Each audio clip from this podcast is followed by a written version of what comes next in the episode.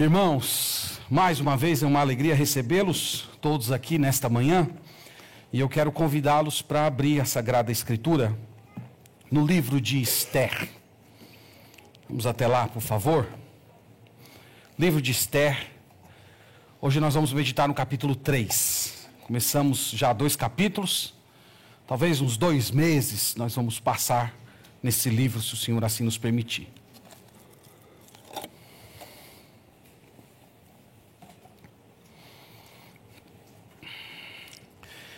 Esther capítulo 3.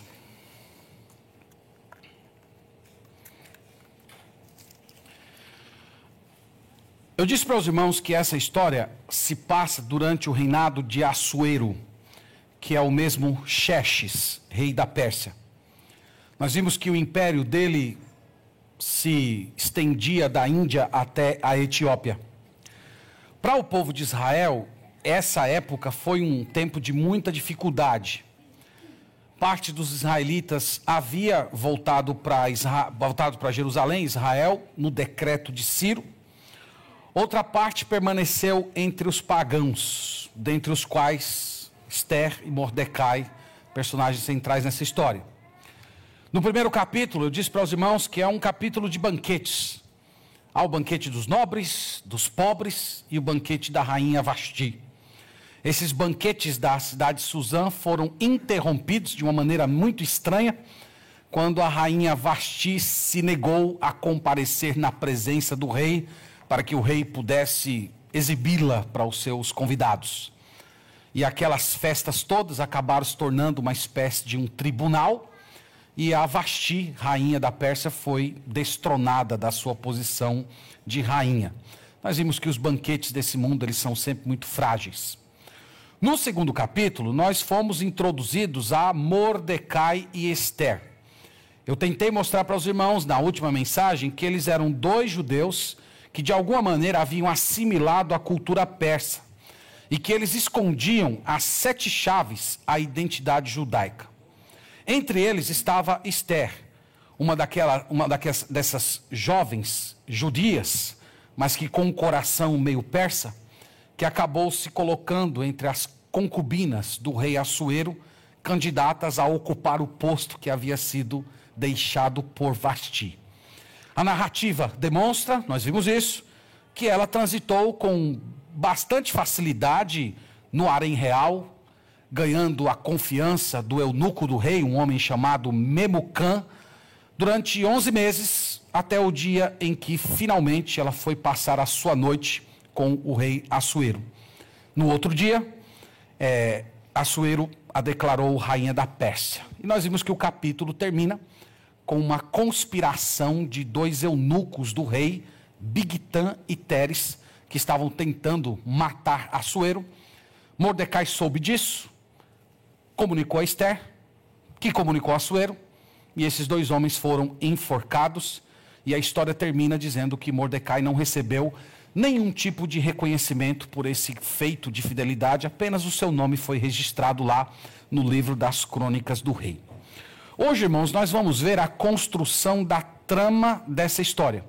Nós vamos ver a ascensão de Amã, o decreto de morte dos judeus e o início da redenção de Mordecai. Então é isso que nós vamos olhar hoje com a ajuda do Senhor. É, o tema que eu elegi para esse capítulo foi Dando um Basta no mundanismo. E nós vamos ver que agora é a hora que Mordecai começa a finalmente tomar consciência de quem ele é e reagir como um, um autêntico judeu. Nós vamos começar a ler então capítulo 4.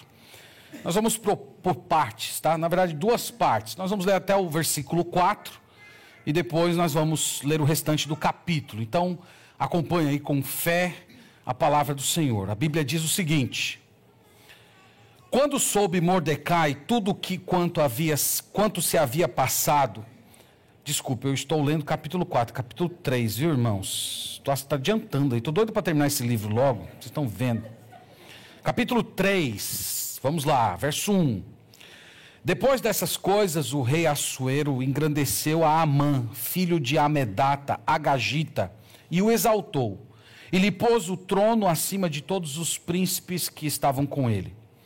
Todos os servos do rei que estavam à porta do rei se inclinavam e se prostravam perante Amã, porque assim tinha ordenado o rei a respeito dele. Mordecai, porém, não se inclinava nem se prostrava. Então os servos do rei, que estavam à porta do rei, disseram a Mordecai: Por que transgrides as ordens do rei? Sucedeu, pois, que, dizendo-lhes eles isto dia após dia, e não lhes dando ele ouvidos, o fizeram saber a Amã, para ver se as, se as palavras de Mordecai se manteriam de pé, porque ele lhes tinha declarado que era judeu.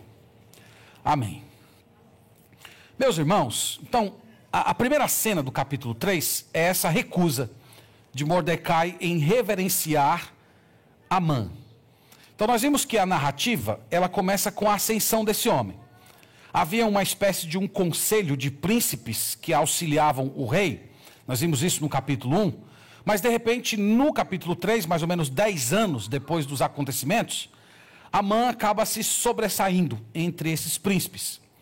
E para distingui-lo dos demais príncipes, Xerxes ordenou que todos os servos do palácio, especialmente aqueles que ocupavam algum tipo de importância, deveriam se curvar em reverência a esse homem. Então você deve, talvez aqui, utilizar um pouco a sua imaginação e, e, tentar construir aí na sua mente aquela sala repleta de funcionários reais, e de repente o Amã começa a se aproximar, e todos ali vão baixando suas cabeças, se curvando diante dele, expressando alguma reverência, e um dentre os homens que estavam naquela sala se, simplesmente se recusa a se curvar. Esse homem é Mordecai. E a pergunta é: por que ele não se curva? porque ele acha que esse homem é indigno de receber reverência.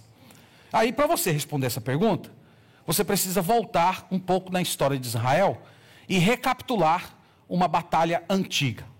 Então, meus irmãos, durante o período da peregrinação do deserto, Israel foi atacado de uma forma muito covarde por um povo chamado Amalequita. Então, sem que os israelitas oferecessem qualquer tipo de ameaça, Amaleque rei dos Amalequitas, formou um exército e, de uma maneira muito cruel, atacou os israelitas. E foi uma batalha muito dura. Os israelitas só venceram aquela batalha porque Moisés ficou com os seus braços estendidos. Vocês devem lembrar lá da história. Que ele precisou tanto esforço ao ponto de é, ser segurado né, nos seus dois braços lá para poder se manter em posição de intercessão e então o povo de Israel ter a vitória. Naquele dia, Deus decretou que por conta daquele ataque perverso, os amalequitas deveriam ser apagados do mapa. Isso foi dito para Josué, isso foi registrado em Êxodo, e isso também foi registrado em Deuteronômio capítulo 25. Na época de Saul, que foi o texto lido hoje durante o nosso culto, 1 Samuel capítulo 15, Deus chamou esse rei benjamita, Saul era um rei benjamita, para servir de espada divina para os amalequitas. É como se Deus estivesse dizendo: chegou o dia do ataque, chegou o dia do acerto de contas por conta daquele ataque covarde. E nós vimos na leitura que Saul não obedeceu a Deus integralmente. Ele poupou o rei dos amalequitas, um homem chamado Agag. E esse homem, esse rei perverso, só foi morto depois que o profeta Samuel chegou e executou a sentença, dizendo que essa sentença tinha a ver com aqueles acontecimentos do deserto. E naquele dia, Saul foi rejeitado como rei de Israel. Dito isso, volte para o versículo 1 e veja a especificação da família de Amã. Depois dessas coisas, o rei Assuero engrandeceu a Amã, filho de Amedata. Agora veja essa palavrinha aí Agagita. Vocês sabem o que significa Agagita? Agagita é aquele que é da família de Agag. Então, ele era um descendente daquele rei terrível. Ele, ele, ele fazia parte de uma genealogia dos piores inimigos de Israel. Ele era um descendente de Amalequita. E algo irônico da história é que Mordecai era um benjamita. Então ele era um descendente do rei Saul. Então aqui nós temos, irmãos, a recapitulação de um conflito antigo. No deserto nós temos Moisés contra Maleque. Depois em Israel nós temos Saul contra Agag. E agora na Pérsia nós temos Mordecai versus Amã. E essa é a razão pela qual esse homem se, se, se recusa a se curvar diante do seu maior inimigo, diante daquele que personificava a imagem de um povo que havia esmagado, quase que esmagado Israel de uma forma muito cruel, ainda no deserto, sem que eles oferecessem qualquer resistência.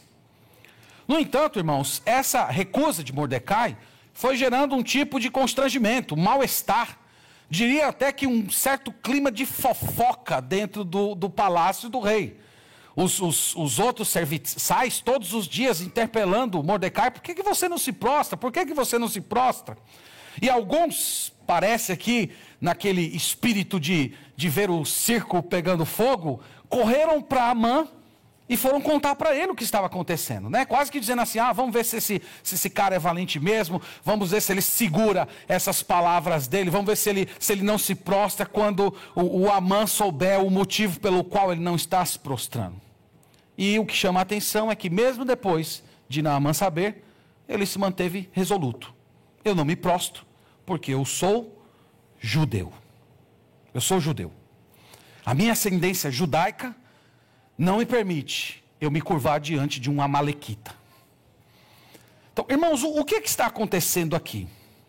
Tá, se, se, se você acompanhou as outras, as outras mensagens, você deve ter percebido que o, o Mordecai ele já havia se prostrado diante de tanta coisa.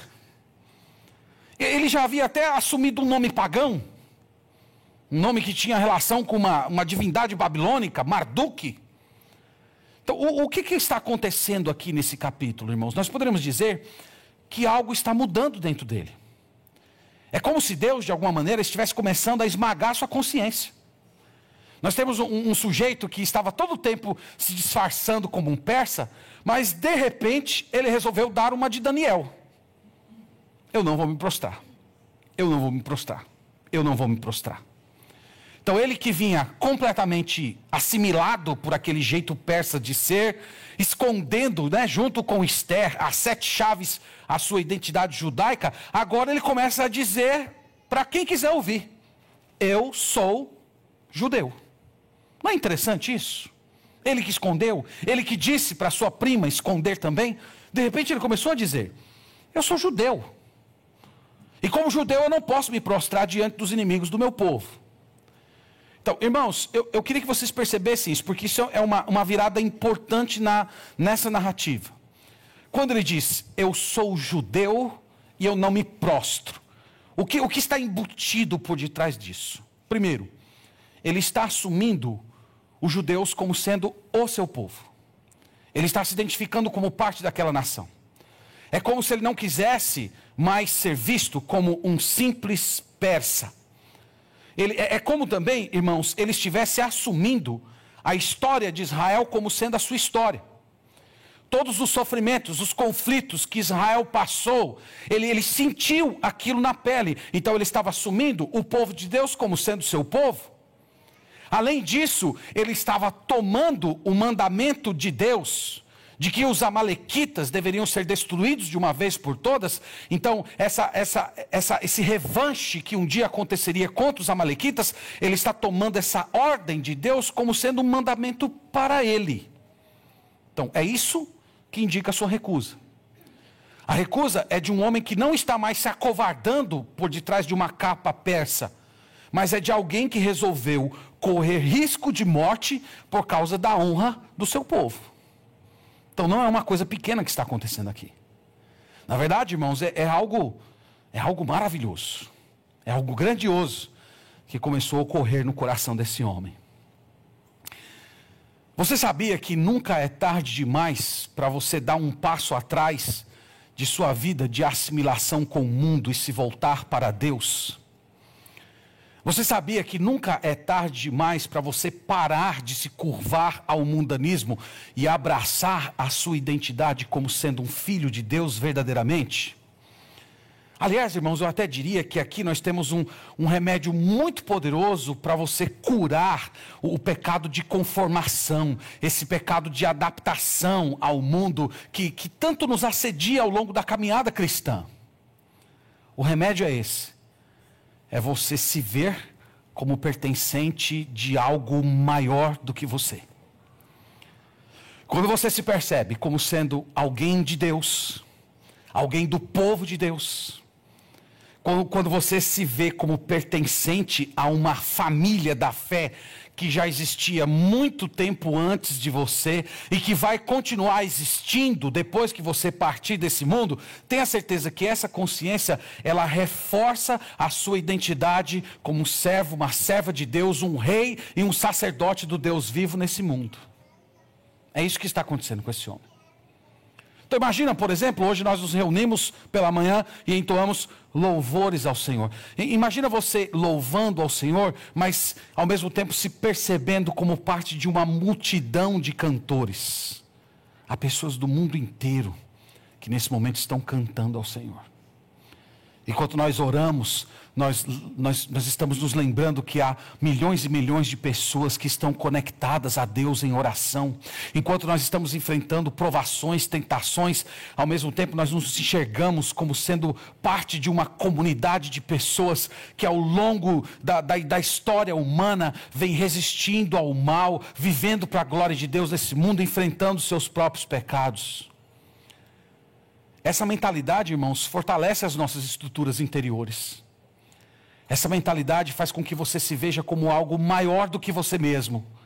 E isso te fortalece para dizer não para o pecado. Então nós somos chamados, à semelhança desse homem, a nos definir como, como partes de algo maior, como entes da história da salvação. Nós somos chamados a assumir a nossa identidade como sendo servos e servas do Senhor para a glória de Deus.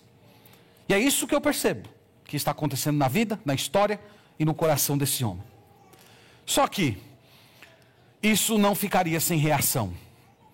E a, e a reação de, de Amã é uma reação de um revanchismo histórico pela, pela maneira como ele conduz a, a sua vingança.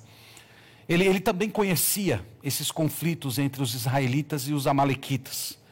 Então vamos ler a partir do verso 5 até o final do capítulo. E vamos ver aqui o que, é que acontece em seguida. Vendo, pois, Amã que Mordecai não se inclinava, nem se prostrava diante dele, encheu-se de furor. Porém, teve como pouco nos seus propósitos o atentar apenas contra Mordecai, porque lhe haviam declarado que o povo, que, de que o povo de, de que o povo era Morde... desculpe, porque, porque lhe haviam declarado de que o povo era Mordecai. Por isso procurou Amã destruir todos os judeus, povo de Mordecai, que havia em todo o reino de Assuero.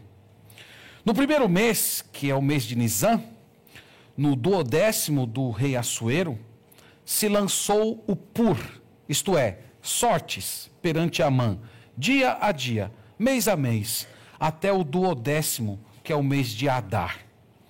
Então disse Amã a Assuero: Existe espalhado, disperso entre os povos em todas as províncias do teu reino, um povo cujas leis são diferentes das leis de todos os povos e que não cumpre as do rei, pelo que não convém ao rei tolerá-lo. Se bem parecer ao rei, decrete-se que sejam mortos, e nas próprias mãos dos que executarem a obra, eu pesarei dez mil talentos de prata para que entrem nos tesouros do rei.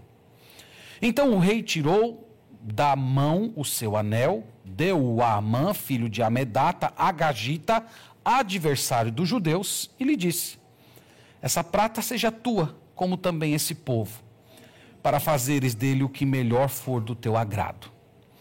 Chamaram, pois, os secretários do rei no dia 13 do primeiro mês e segundo ordenou Amã, tudo se escreveu aos sátrapas do rei, aos governadores de todas as províncias e aos príncipes de cada povo, a cada província no seu próprio modo de escrever e a cada povo na sua própria língua. Em nome do rei Assuero se escreveu e com o anel do rei se selou. Enviaram, enviaram-se as cartas por intermédio dos correios a todas as províncias do rei, para que destruíssem, matassem e aniquilassem de vez a todos os judeus, moços e velhos, crianças e mulheres, em um só dia, no dia 13 do duodécimo mês, que é o mês de Adar, e que lhe saqueassem os bens. Tais cartas encerraram, encerravam o translado do decreto para que se proclamasse a lei em cada província. Esse traslado foi enviado a todos os povos para que se preparassem para aquele dia. Os correios, pois, impelidos pela ordem do rei, partiram incontinente e a lei se proclamou na cidadela de Suzã. O rei e Amã se assentaram a beber, mas a cidade de Suzã estava perplexa. Amém. Meus irmãos, o, o Mordecai parece que aprendeu bem rapidinho uma lição que todo crente fiel aprende muito cedo na sua caminhada com Deus. Obedecer a Deus traz riscos. Obedecer a Deus pode gerar grandes complicações.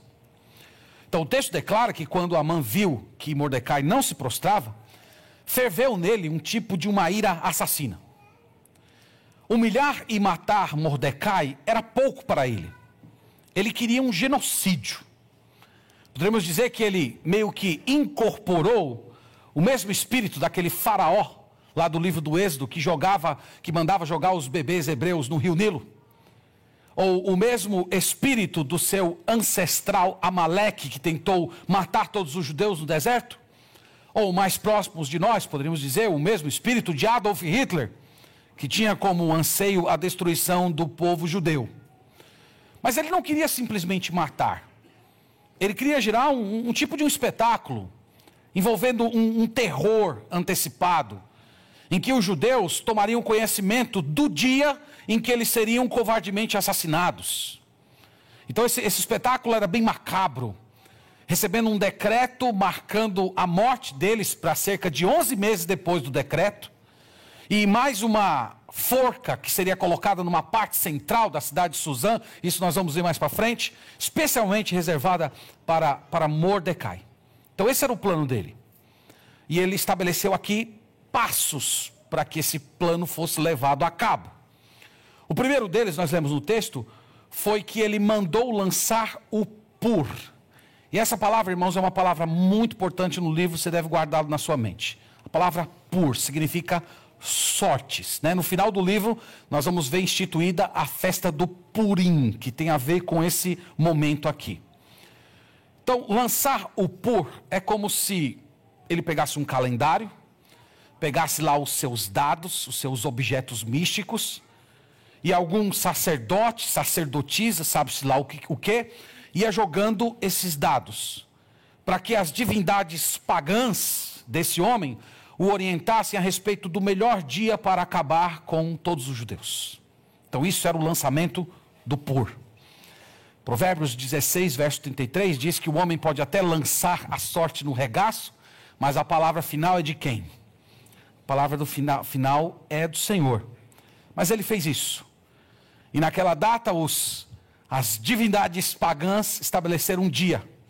O dia, para você ter uma ideia, é, é, era, era no mês de março. No mês de março do ano 473, dia 7 de março de 473 a.C.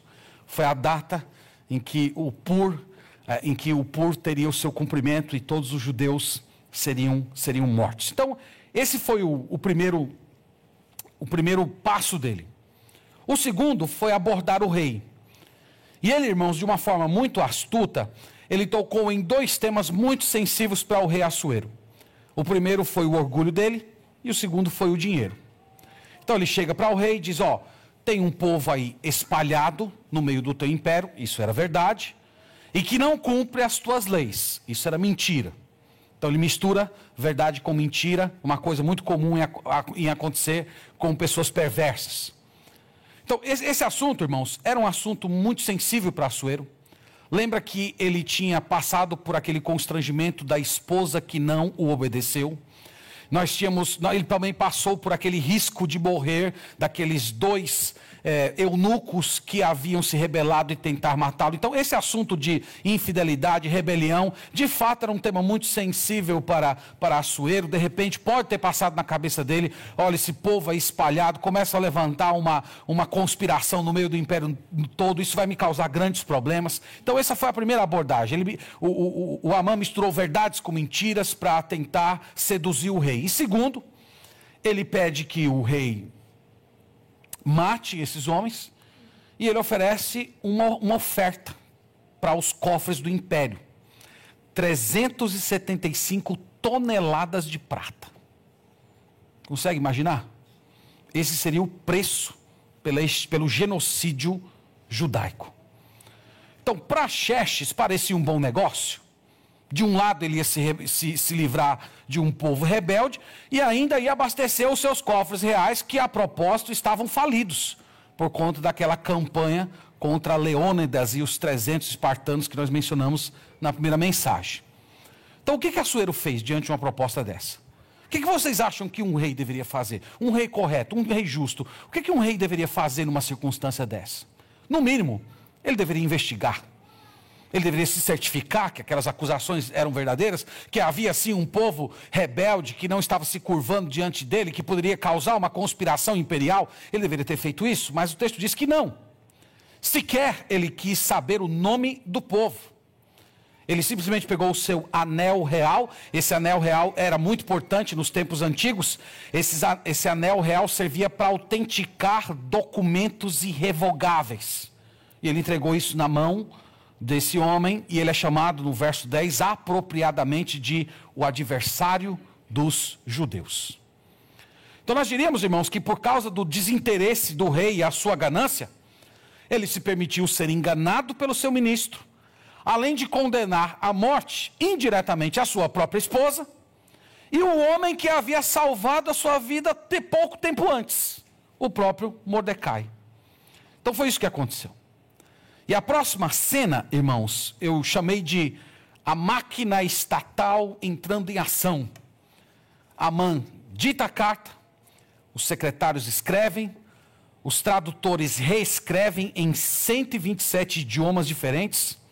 Essas correspondências são seladas com o anel da irrevogabilidade do decreto, e os cavaleiros partem para os limites do império eu mostrei para vocês no, na primeira mensagem um mapa com as estradas construídas durante esse período, para que eles saíssem da Ásia até a África, a cavalo demorava sete dias.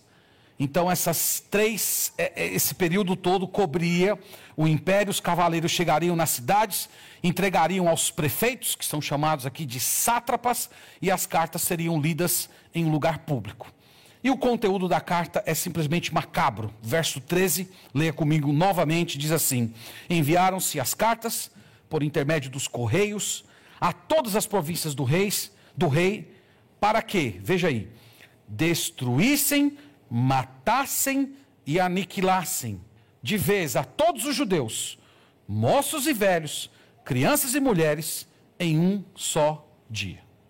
Então, irmãos, eu não sei se vocês percebem, mas os três verbos utilizados na carta, eles simplesmente destilam ódio. Eles incitam a truculência. Não é só matar, o texto diz aí, destruir, matar e aniquilar. Estimulando um tipo de, de violência extrema contra mulheres, crianças, idosos, pessoas indefesas, todos os judeus deveriam acabar. Como, como eu disse para os irmãos, seria no dia 7 de março de 473 a.C.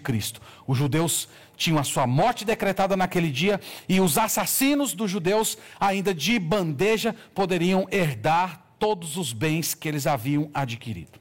Então, essa, essa, essas, essas cartas são espalhadas pelo império e o texto termina dizendo que a cidade de Suzã, a cidade capital do império, ou pelo menos onde estava o palácio real, ela ficou agitada, talvez alguns assustados, outros é, motivados com a possibilidade de ganhar uma grana fácil, e a história termina com um, um banquete envolvendo bebida, açoeiro e Amã bebendo ali tranquilamente. E é interessante porque isso, essa, essa ideia de que eles estão bebendo juntos, é como se fosse uma deixa do autor para a continuidade da narrativa, porque lembra que Esther vai convidar ele para beber, vai convidar ele para um banquete, então ainda tem alguma água para rolar debaixo dessa ponte. É, irmãos, novamente, o que é que está acontecendo aqui nessa narrativa? Você deve ter percebido que, enquanto Mordecai vivia plenamente adaptado ao jeito de ser persa, parecia que tudo estava dando certo para ele. A, a, a prima dele se tornou rainha, ele ganhou uma posição de destaque, provavelmente ele se tornou uma espécie de um juiz. Mas no dia em que ele resolveu dar um basta, no dia em que ele finalmente resolveu assumir a sua identidade de judeu, agindo com fidelidade a Deus, tudo deu errado. Ele assinou a sua sentença de morte, mas não só a dele, a do povo judeu por inteiro. Quando eu estava meditando nisso essa semana, eu me lembrei de um novo convertido que uma vez me disse isso. Ele falou: Pastor, depois que eu me converti, tudo deu errado. Eu achava que ia ser bom, tudo ia dar certo, caminhar com Deus, minha vida sendo resolvida. Eu me comprometi com Deus e agora tudo, tudo entrou em colapso na minha vida. E você sabe qual é a explicação? Qual é a explicação para isso que está acontecendo com, com, com Mordecai, isso que acontece com você e com todo aquele que se compromete com Deus? A explicação é simples. Quando você se vincula a Deus verdadeiramente, imediatamente você é transportado para um cenário de guerra. Você sabia disso? Irmãos, é um conflito muito antigo. Esse conflito, diz a Escritura, começou em Gênesis capítulo 3. Lá em Gênesis capítulo 3, Deus disse a Eva e a Adão que haveria uma guerra entre a descendência da mulher e os filhos da serpente. Especificamente, haveria uma guerra entre duas descendências: os filhos de Deus versus os filhos do diabo. E essa guerra começou em Gênesis capítulo 3, ela continua se desenvolvendo ao longo da história e ela só vai encontrar o seu fim em Apocalipse capítulo 20. Depois você leia lá, Apocalipse 20, Jesus Cristo descendo com, com seus para estabelecer o seu reino nesse mundo. Então nós poderíamos dizer que o que está acontecendo aqui é mais um capítulo dessa história. Talvez você até pudesse me perguntar, mas, mas pastor, o que isso aqui tem a ver com Gênesis 3? Ora, isso aqui tem tudo a ver com Gênesis 3. Se Amã obtivesse o seu intento, os judeus seriam exterminados, as promessas de Deus iriam cair por terra, o Messias, o Senhor Jesus Cristo, não nasceria e, consequentemente, não haveria salvação para nenhum de nós. Então, nós podemos dizer, irmãos, esse é o conflito macro. Esse é o conflito que está por cima desse caso específico aqui. Então, Mordecai, a partir do momento em que ele assumiu a sua identidade como sendo povo de Deus, eu pertenço aos filhos de Deus, imediatamente ele se pegou no meio dessa batalha antiga. Uma batalha que primariamente é espiritual, mas que possui desdobramentos temporais. E aqui é o desdobramento temporal de uma batalha espiritual. A mesma coisa acontece com a gente, irmãos. Quando decidimos viver para o Senhor, a calmaria vai acabar. As coisas não vão ficar bem num primeiro momento. Satanás e os seus demônios, eles vão conspirar e colocar você no nome de uma carta, visando destruir, matar e aniquilar. Você se, você se torna parte do, do objeto do ódio deles. Então, se ele não pode atacar, se ele não pode tomar sua salvação, ele ataca a sua alma, ele, eles, eles, eles batalham para deformar o seu caráter cristão, eles vão esmiuçando a, a sua vida, procurando brechas, janelas, para que por meio delas eles venham implodir o seu relacionamento com Deus.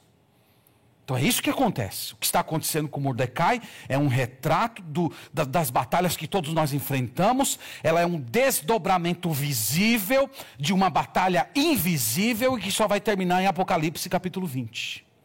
E eu estou falando isso, irmãos, para vocês, porque nós precisamos desenvolver essa mentalidade. Nós precisamos nos ver aqui. Você precisa enxergar as suas batalhas individuais como desdobramentos de um conflito maior. Você, você precisa enxergar os seus conflitos internos, as suas lutas contra o mundo, os diversos assédios do inimigo na sua vida, como capítulos de uma guerra que está acontecendo há milênios e que só vai ter cabo com a chegada de Jesus Cristo. Só que a nossa diferença, irmãos, é que nós não vencemos essa batalha na nossa própria força. Nós temos um Salvador, falamos isso na escola dominical hoje, que já venceu e que hoje ele triunfa nessas batalhas através de nós. O descendente da mulher já veio, ele já feriu a cabeça da serpente. Então, mais umas poucas batalhas, o nosso inimigo será de uma vez por todas jogado no, jogado no lago de fogo e enxofre. E você que passa a mente com esse tipo de pensamento, ajuda você a se fortalecer nas suas batalhas temporais, a se manter fiel, cabeça erguida, a não se curvar diante do espírito desse mundo, sabendo que Deus está agindo, Deus está presente. Mesmo que Deus esteja silencioso, lembra que eu falei que esse é um dos temas desse livro? Deus estava silencioso aqui, Deus parece estar silencioso. Então, na nossa vida cristã acontece muitas vezes assim. Deus, Deus parece não falar nada, mas nós cremos que Ele está ativo. Deus está operando na sua vida, Deus está conduzindo a sua história, mesmo quando marcaram um alvo nas suas costas. Então, é isso que está acontecendo nessa história. Então, meus irmãos, dito essas coisas, eu quero trazer algumas palavras finais para fazer aqui as devidas amarrações da nossa meditação hoje. Depois nós vamos orar ao Senhor e celebrar a ceia de Jesus Cristo. Eu, eu, queria começar me dirigindo a você que está ouvindo essa mensagem e ainda não entregou a sua vida a Jesus Cristo. Esse texto tem tudo a ver com você. Nós lemos aqui a respeito de uma sentença cruel, gerada na semente do ódio, e autenticada por um rei ímpio, uma sentença injusta.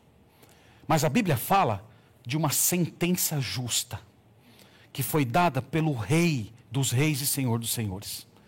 Essa sentença justa, ela, ela, está distribuída na Bíblia em diversas passagens. Talvez a mais conhecida delas seja Romanos 6,23. 6,23, o salário do pecado é a morte.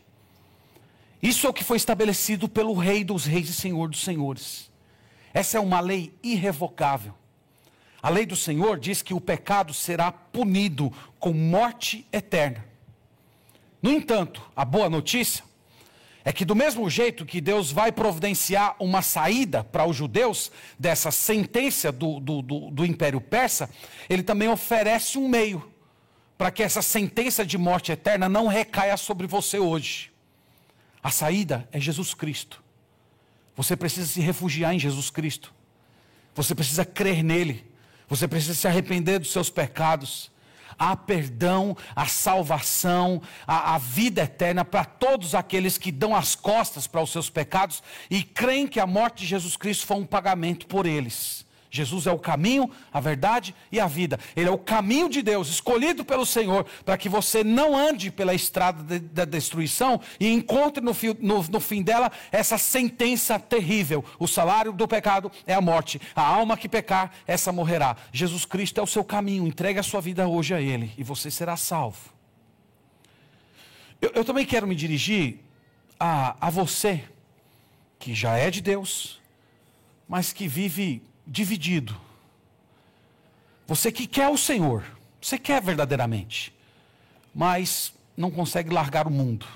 Eu comparei isso hoje na escola dominical, um, uma espécie de um alter ego, em que você é você e não é você ao mesmo tempo, como se houvessem duas pessoas, uma que ama a Deus, outra que não quer obedecer a Deus. Então eu, eu estou me dirigindo a você que está no meio desse conflito. Essa história é um convite para você. É um chamado. É um chamado para você dar um basta. É um chamado para você fincar o pé no chão e dizer: de hoje em diante, eu não vou me prostrar mais. Eu não vou mais me curvar durante o espírito desse mundo, diante do espírito desse mundo. Passa da hora de você fazer isso, na verdade. Você precisa fazer isso com urgência. Se você ficar adiando isso, pode ser que Deus coloque na sua vida um Amã para espremer, espremer, espremer, espremer, espremer você, até que você se veja sem oportunidade contra a parede e que você vai ter que se levantar e dizer: Eu sou um filho de Deus, aconteça o que acontecer. Então lembre-se quem você é. Você é de Cristo, você está em Cristo. É isso que define você. Você precisa assumir isso publicamente e se dispor a pagar o preço, mesmo que seja em coisas pequenas. Então Mordecai é um modelo para você hoje. Do tipo, de, do tipo de caráter que você precisa adquirir para viver para a glória do Senhor. Então assuma. Assuma quem você é. E aceite todos os conflitos que virão a partir dessa afirmação. Lembre que os seus conflitos não se comparam nada com os conflitos do Senhor Jesus Cristo. Lembre-se que as suas dores, elas não podem ser comparadas àquele que a Bíblia chama de homens de dores. Lembra que as suas feridas, elas não podem ser comparadas com as chagas do Senhor Jesus Cristo. Lembre-se que o silêncio de Deus em vir socorrer você no tempo em que você deseja, não pode ser comparado com o Eloí, Eloí, lama sabachthani, Deus meu, Deus meu, por que me desamparaste? Olhe para Jesus, assuma o seu lugar nesse conflito e não se curve mais diante dos poderes desse mundo. Esse é o chamado de Deus para você hoje.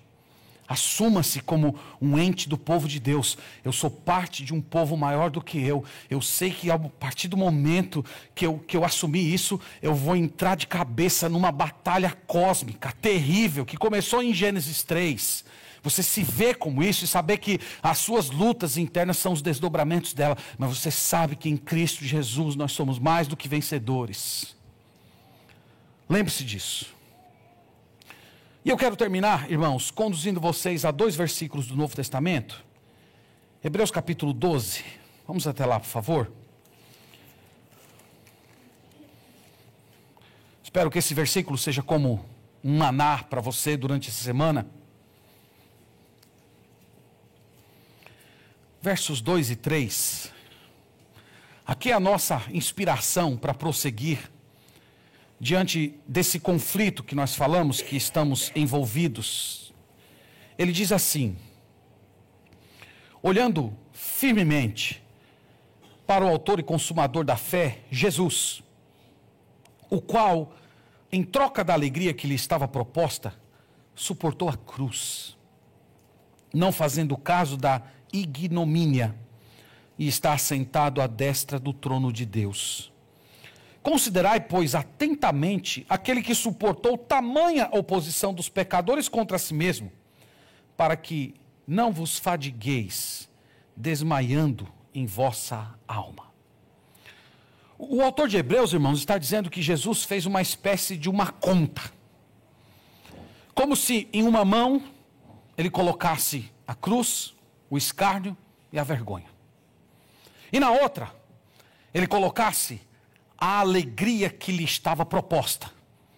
Isto é, de vencer a morte, vencer o inferno, o inferno garantir um corpo de remidos, sentar-se ao lado do Pai e governar ao lado dele o novo céu e a nova terra. Então Jesus colocou a vergonha aqui e colocou os, as bênçãos advindas do seu sacrifício na outra mão. E ele pesou. Ele diz que ele pesou. Ele fez uma escolha uma escolha entre alegrias. Então, o que é melhor? A alegria do momento, de não passar escárnio, de não sofrer cruz, de não passar humilhação? O que é essa alegria momentânea é a melhor? Ou a alegria eterna, de fazer parte de um corpo, de reunir para a glória de Deus pessoas de todas as tribos, línguas, povos e nações? nações? Então, o, o autor sagrado diz que Jesus fez essa conta e ele tomou a melhor decisão. Você sabe que os prazeres adiados sempre são os melhores prazeres. E Jesus resolveu adiar a sua alegria, esperando a alegria eterna. E o autor de Hebreus, então, complementa, chamando-nos a considerar esse exemplo de Jesus. Chamando a gente a olhar a, a, a feroz oposição que ele sofreu dos pecadores. Adiar a alegria eterna consistia em abraçar toda essa oposição, toda essa maldade, essa truculência que fizeram com o nosso Senhor Jesus Cristo. Então, o autor de Hebreus chama a gente a olhar para ele, a focar nele, a nos fortalecer a partir do exemplo dele. E ele diz que se nós fizermos o mesmo que ele, se nós olharmos para o exemplo dele e ao mesmo tempo fazermos a mesma escolha que ele fez, adiar a nossa alegria, a nossa alegria plena, em, em nome de uma alegria futura, eterna, santa. Ele diz que se nós fizermos essa escolha, nós não iremos desmaiar nas provações. As provações vão chegar, elas vão vir com força, elas vão ameaçar você, elas vão querer drenar sua força. Mas ele disse: se você olhar para Jesus, tomando a mesma decisão que ele tomou, você não vai desmaiar. Irmãos, vale a pena suportar, vale a pena prosseguir, vale a pena se levantar e dizer: basta, basta, eu não me prosto mais, eu não me curvo mais. Vale a pena adiar as alegrias temporais e destrutivas em nome de uma alegria eterna e santa. Então eu oro hoje para que Deus te dê essa convicção. Para que você não só saiba disso, mas para que você sinta isso. E isso enche o seu coração de desejo. Eu quero essa vida para mim. Eu quero, eu quero entrar nesse conflito cósmico e lutar o bom combate da fé. Amém. Deus nos ajude. Vamos orar.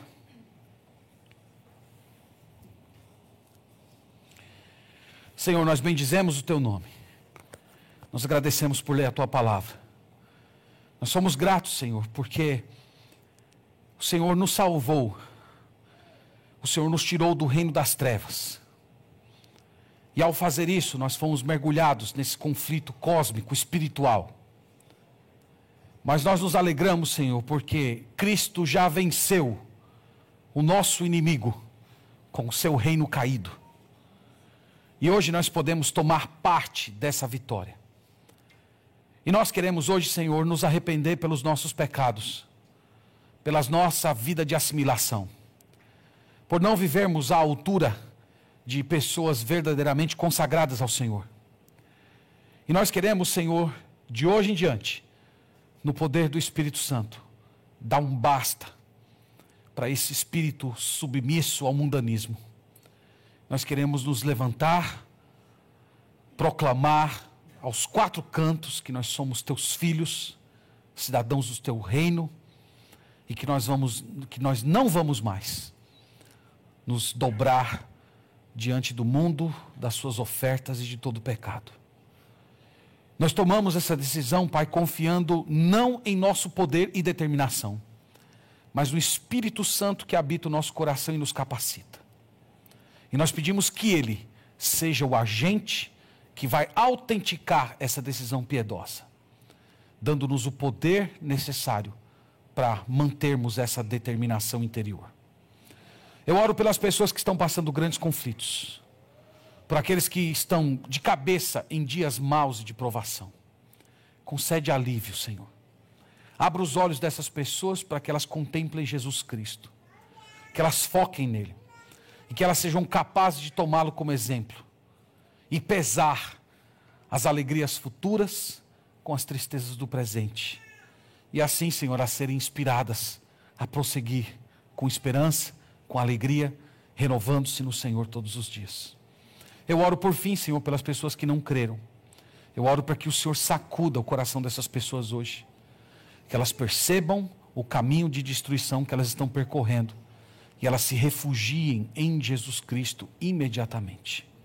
Nós pedimos isso para a tua glória, no nome do teu Filho, nosso Senhor Jesus. Amém.